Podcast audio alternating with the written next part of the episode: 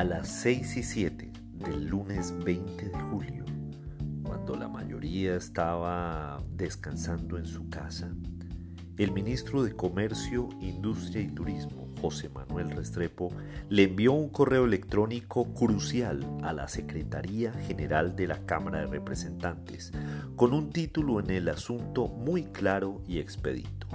Abro comillas. Radicación proyecto de ley por medio del cual se impulsa el emprendimiento.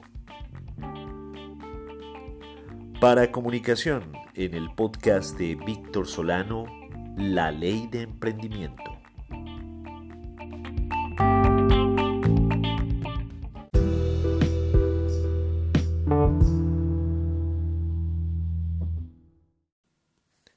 En el correo electrónico el ministro Restrepo le argumentó al funcionario que el documento adjunto estaba plenamente justificado y que buscaba reducir las cargas que hoy afrontan los emprendedores y de la misma manera lograr el acceso y la promoción de las compras públicas para las MIPIMES.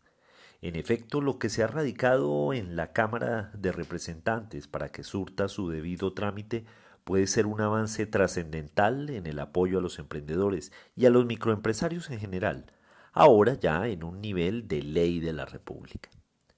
Pero, ¿cuáles son los principales elementos de este proyecto de ley?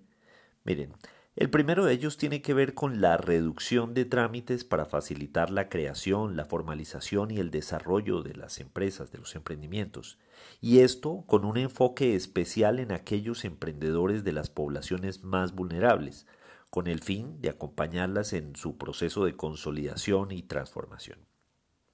De igual manera, el proyecto persigue mejores condiciones en el mercado de compras públicas, con el fin de generar mayores oportunidades de acceso y una participación más activa.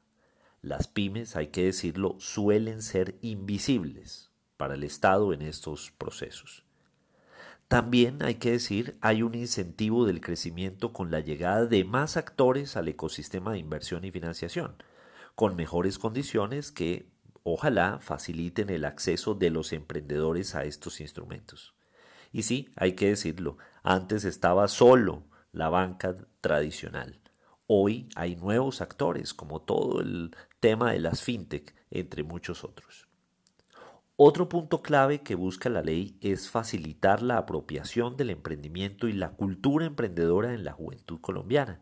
Esto a través de los colegios y las instituciones de educación superior, con el objetivo de que se preparen futuros emprendedores que vengan ya con conocimientos modernos e idóneos, que lleguen al mercado y estos conocimientos les permitan emprender exitosamente. Es bueno que haya una asignatura de emprendimiento en los colegios, siempre lo he dicho. Pero, ojo, tampoco se debería omitir el hecho de la, de la creciente tendencia de los homeschoolers, que cada vez son más proclives a tendencias como el teletrabajo o el trabajo remoto, por lo menos. Y esta práctica cada vez será más común en los emprendedores y más con las enseñanzas que nos ha dejado esta cuarentena. Y finalmente me gustaría decir que la ley quiere que se otorguen beneficios tributarios que les permita avanzar en su actividad a los emprendedores y así poder desarrollar y crecer esas iniciativas. Me parece muy valioso cómo el proyecto que pude leer involucra a instituciones como el INVIMA, el Fondo Nacional de Garantías, el SENA, el, por supuesto, el Ministerio de Comercio, Industria y Turismo, el DANE, el ICETEX, las cámaras de comercio y, ojo, también las comisiones regionales de competitividad.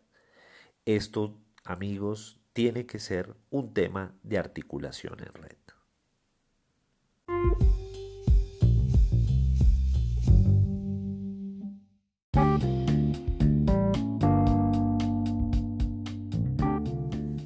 En este punto hay que aplaudir este proyecto de ley como un emprendimiento, sí, como un emprendimiento dentro del mismo Estado. Gran trabajo viene haciendo el arquitecto que está detrás de todo esto, Ignacio Gaitán Villegas, y todo su equipo en Impulsa a Colombia. Impulsa, recordemos, es la agencia para el fortalecimiento del emprendimiento en el país. Recuerden que en Twitter soy arroba solano y que este podcast está disponible en las principales plataformas para iOS y Android. Esto es Comunicación, el podcast de Víctor Solano. Nos vemos la próxima semana o antes si algo ocurre.